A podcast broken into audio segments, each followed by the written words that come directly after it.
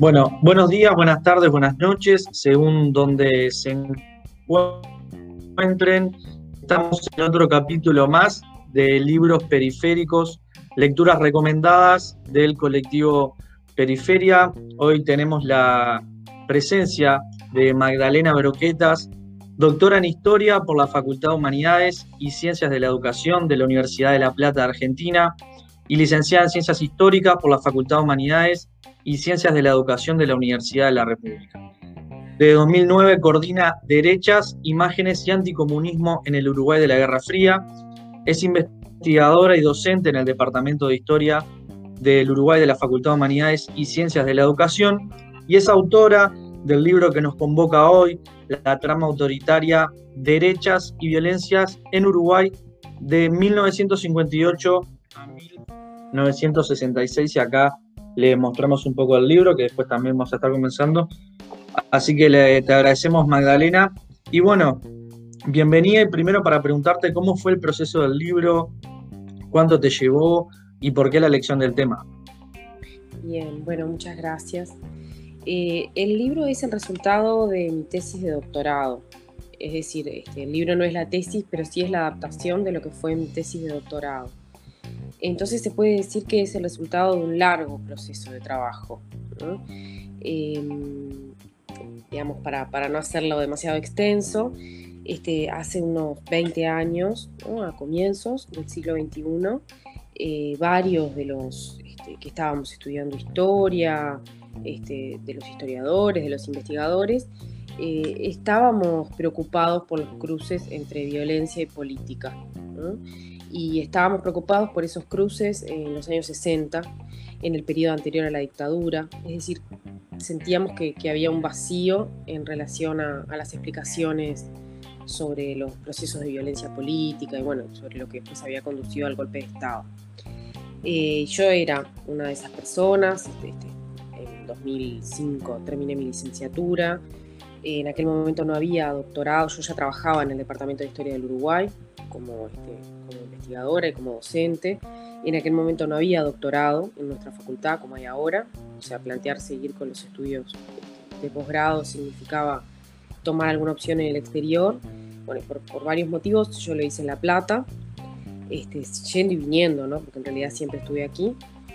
Y, bueno, y cuando empecé a, plantearme esta cuestión de eh, los 60 y la violencia política, eran muchos actores, muchos temas, pero había algo que fue quedando claro y que es que la, la, mayor parte de la producción estaba volcada en mirar esa violencia o en los actores de la izquierda armada, en el caso de Uruguay, fundamentalmente en, el MLN Tupamaros y sus antecedentes, o en el Estado, ¿no? o en el autoritarismo del Estado pero había varios actores políticos, varios actores sociales que quedaban fuera del relato.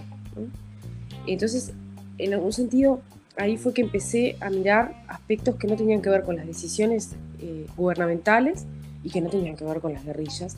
Bueno, y encuentro también que es necesario ampliar la cota temporal. En algún sentido, nosotros teníamos esta, este, este, convencimiento que es real, que en el Uruguay la crisis de la democracia es paulatina, es progresiva, que se inicia en el 68, que antes tenemos una dimensión importante de, crisis social, luego la crisis política, pero en algún sentido eso hacía ruido con lo que también era un relato muy extendido en el sentido común y en la literatura más de tipo ensayística, que es que los años 50 habían sido unos años dorados. Entonces, por un lado, teníamos esa idea del Uruguay, ¿no? de, eh, la, Suiza de América, un Uruguay sin grandes conflictos sociales, sin polarización, sin tanta violencia política como a veces solía este, remarcarse en, las sociedades vecinas.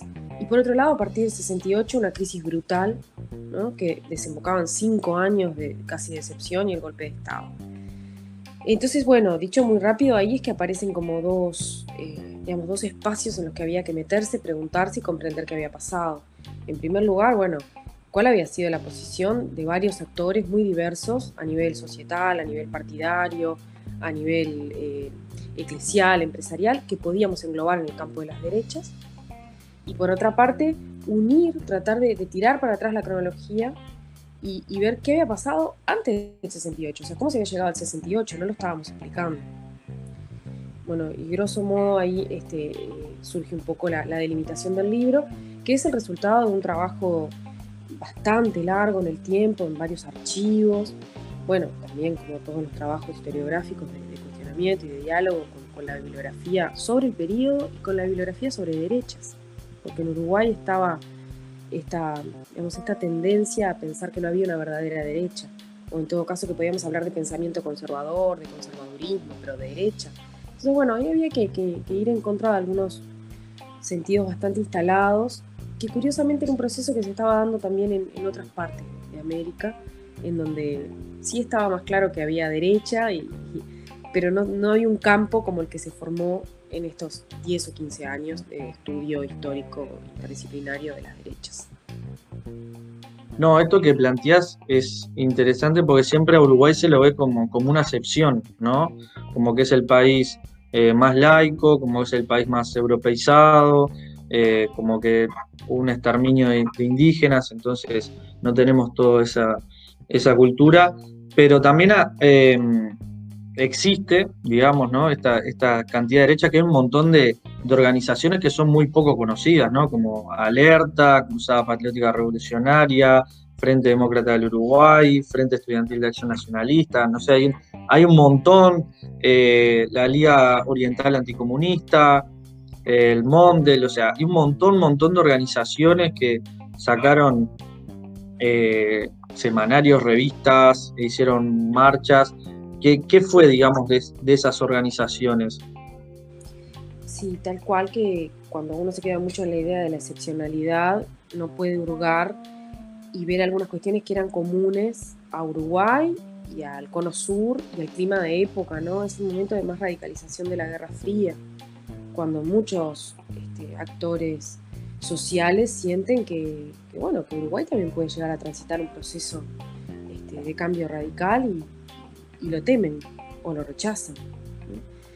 Em, cuando uno eh, se confrontaba con la memoria sesentista, decía, pero eran todos grupos, eran cosas de la CIA. Esos, esos grupos no existían como tales, eran cosas de la CIA. Bueno, y yo en los archivos encontraba, hay una gran diferencia que yo planteo en el libro, que me parece que es bueno este, dejarla sentada desde ya, que es como estas dos grandes vertientes o estas dos grandes familias ideológicas en donde por un lado están los que se autodenominaban demócratas, que es, una etiqueta muy, muy usada en la época, es una autopercepción y que tiene mucho del, liberalismo conservador, pero del liberalismo al fin, ¿no? Son este, digamos, la, derecha partidaria del, Partido Nacional, del Partido Colorado, varios de estos movimientos, algunos de los que nombraste, como el Mondel, Alerta, la Organización de Padres Demócratas, Amigos de Cuba Libre, ¿no? que son muy anticomunistas a la usanza de la Guerra Fría, ¿no? pero que también son muy, muy occidentalistas, capitalistas. Hay otros que son más pequeños numéricamente, pero que son bastante más ideologizados, que son los de la extrema derecha, que son los que yo en el libro llamo eh, los nacionalistas, y también es una, una autopercepción, ¿no? por eso yo digo la extrema derecha nacionalista, que también había nacionalistas que no eran de derecha y, que no son los nacionalistas del Partido Nacional. Exacto. Entonces, eh, si uno mira un poco, eh, bueno, no es tan fácil este, acceder a, las financiaciones, a los apoyos logísticos que los había desde luego del gobierno de Estados Unidos, como los hubo este, en, toda América, porque es una zona a proteger, a defender de la supuesta influencia comunista. Pero muchos de estos movimientos son mucho más que una fachada de la CIA congregan gente, hacen actos, eh, hay gente que está convencida que efectivamente tiene que escribir un editorial en contra de los profesores comunistas, entre comillas, en las aulas, en contra de los sindicalistas comunistas, en contra del Partido Comunista que está formando frentes, pensemos que los primeros frentes son de principios de los 60. Em, entonces, cuando uno se mete en los archivos y ve la densidad histórica de estos grupos, eh, se da cuenta que, eh, bueno, que, de títere de la CIA hay poco, quizás lo tengamos que ver más como una, como una relación de reciprocidad. Sí, hay eh, dos bloques hegemónicos enfrentados, el bloque occidentalista se va a valer del apoyo logístico, financiero, de contactos, de recursos que va a dar la diplomacia estadounidense, pero también hay que pensar que había convencimientos y finalidades legítimas que permiten usar eso. Entonces, en la primera época, 58, 62, pululan estos movimientos que vos nombrabas, los, demócratas. Y uno después dice, y pedían cosas muy concretas. Pedían, por ejemplo, un certificado de fe democrática para todos los que tenían cargos públicos, para los docentes, para los funcionarios públicos. Pedían que se legalizara el Partido Comunista, que en Uruguay es un partido legal desde 1920, con este, representación parlamentaria testimonial, pero un partido que ha convivido. Este, pedían eh, reglamentación sindical. La verdad es que eh, este, eh, esta primera mitad de los 60, que la institucionalidad estaba muy pautada por lo que fue el gobierno colegiado, no hay un presidente, sino que el Poder Ejecutivo está integrado por nueve miembros, y en esos nueve miembros la mayoría la tiene el Partido Nacional entre 1959 y 1967, aunque sectores diferentes del Partido Nacional, pero no están solos, Está también el vallismo colorado, eh, y muchas de estas cuestiones no salieron, a pesar de que tenían el aval de algunos consejeros de gobierno, no la tuvieron de todos, sobre todo, y esto me gusta mucho recalcarlo, porque todavía no estamos en un momento de polarización tal en donde no hay un centro. Hay un centro político, que era el vallismo de la 15. Eso ya a partir del 65 66 se pierde. Entonces, muchas de estas cosas no salen, estos movimientos pierden fuerza y lo que sí empieza a usarse como solución política y en algún sentido conforma a estos movimientos es el uso reiterado de las medidas prontas de seguridad. Y en esto me refiero a partir del 63 y también del 65, que se usa por tiempos prolongados y que permite contener la protesta social, que permite restringir algunas libertades y algunos derechos individuales. algunos de estos movimientos un poco caen por sí mismos ¿Y cuándo resurgen? Bueno, resurgen hacia el 68, cuando hay un nuevo punto de inflexión de la crisis. Y si se quiere, uno de los movimientos demócratas más representativos de la segunda época es la JUP, la Juventud Uruguaya Los nacionalistas tienen otro derrotero. Son más pequeños, se mantienen activos, eh, digamos, es, otro el derrotero. Eh, tampoco los conocíamos, pero como vos bien decís, eh, sacaban prensa, eran muy antisemitas, muy violentos, muy anti-estadounidenses, como anti-rusos y anticubanos.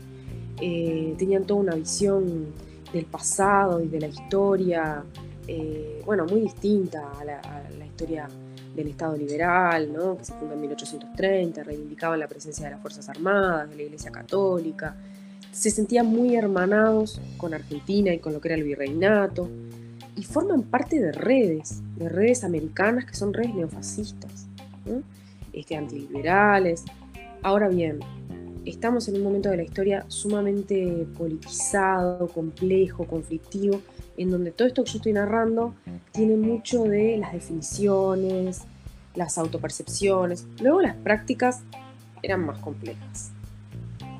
No, eh, es tal cual lo que vos planteás, porque el título ya es eh, derechas y violencia, o sea, no podemos hablar de un solo tipo de derecha que eh, se tiende a simplificar y se tiende aparte, eh, digamos, a encerrar a la derecha, la derecha política, política partidaria sobre todo, ¿no?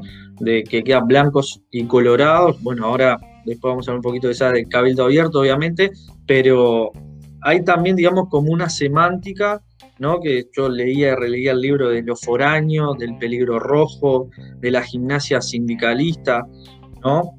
Y bueno, estos grupos que vos planteás, bueno, de lo hispano también, ¿no? De, esta hispanidad que reniega a lo latinoamericano, pero hay, bueno, mucho de falangismo también. Eh, y esto que planteas de las medidas prontas de seguridad, eh, me gustaría recalcarlo también porque siempre se, digamos, se le atañe casi que es como propiedad de Pacheco, ¿no?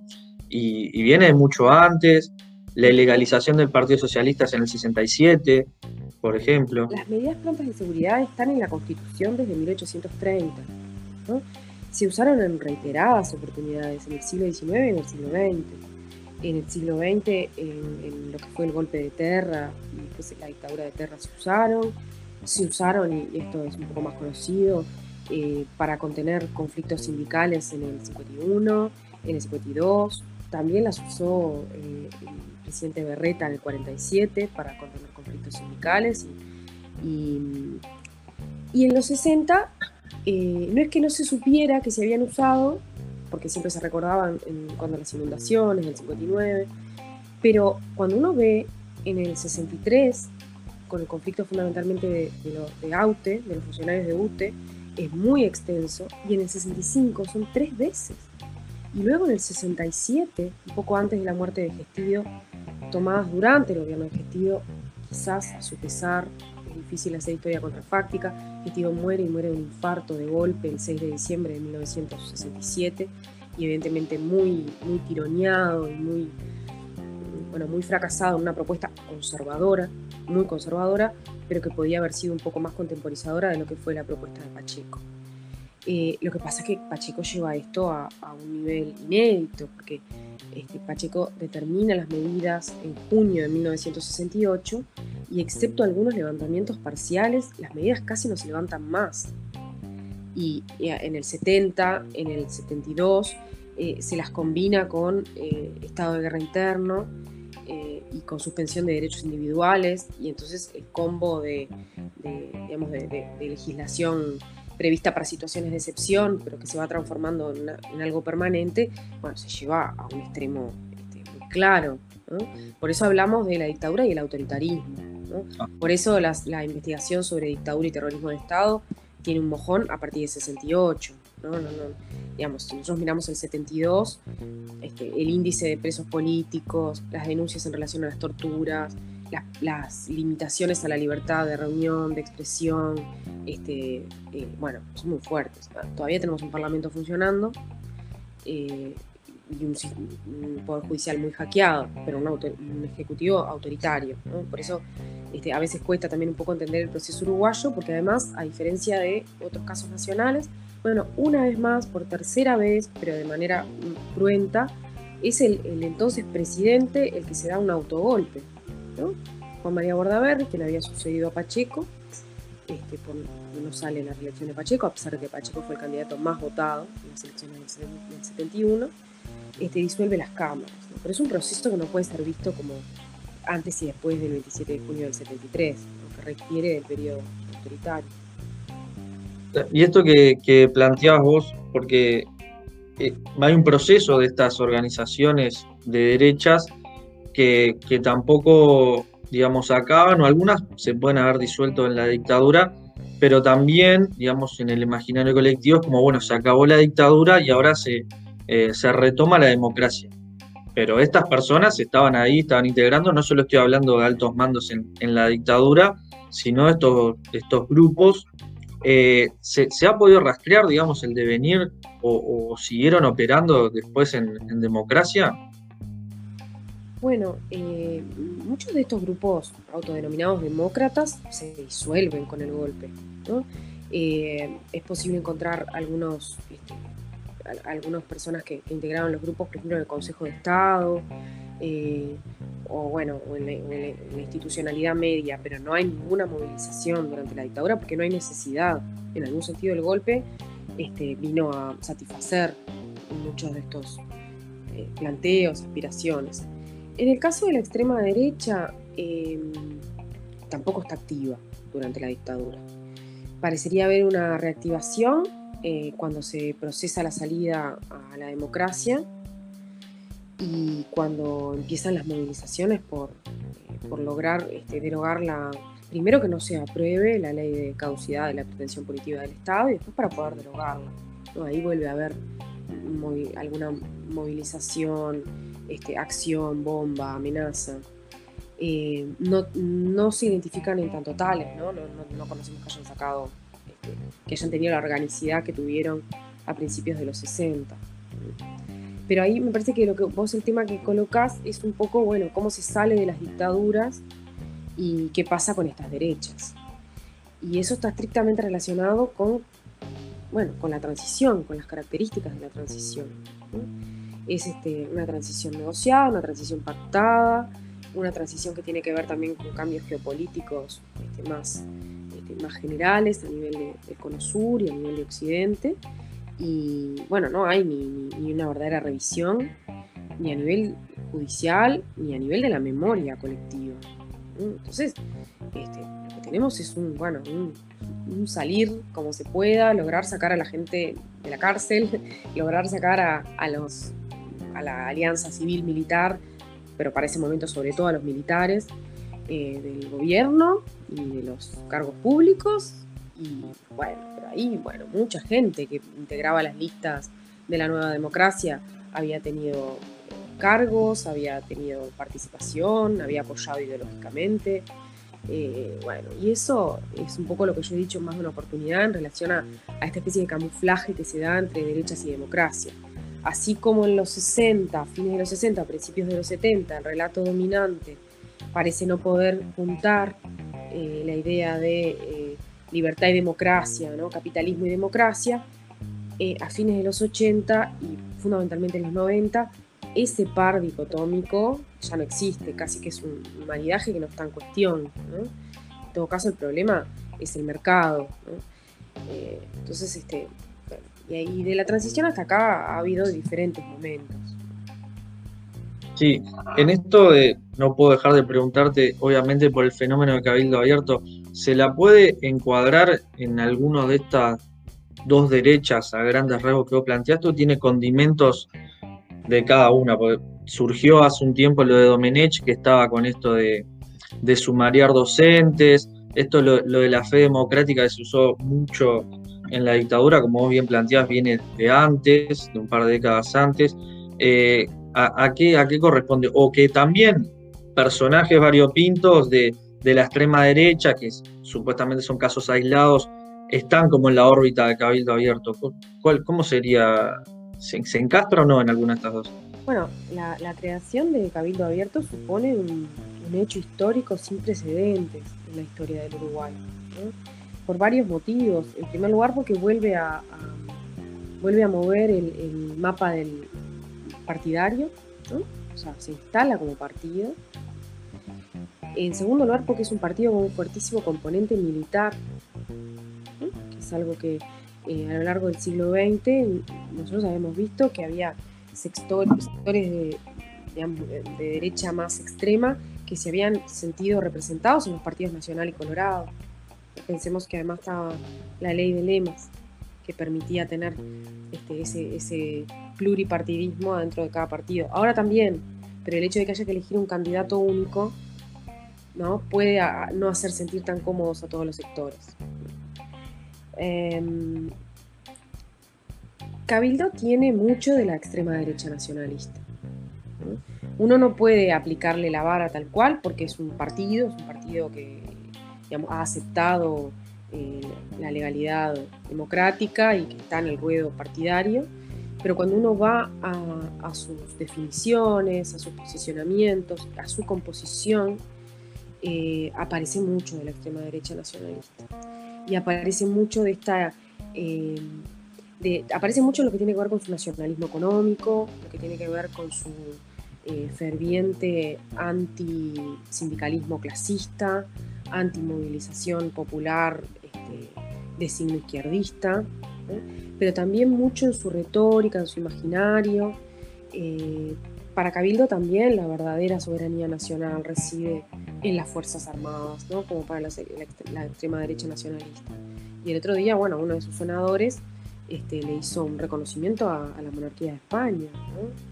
Sí, sí.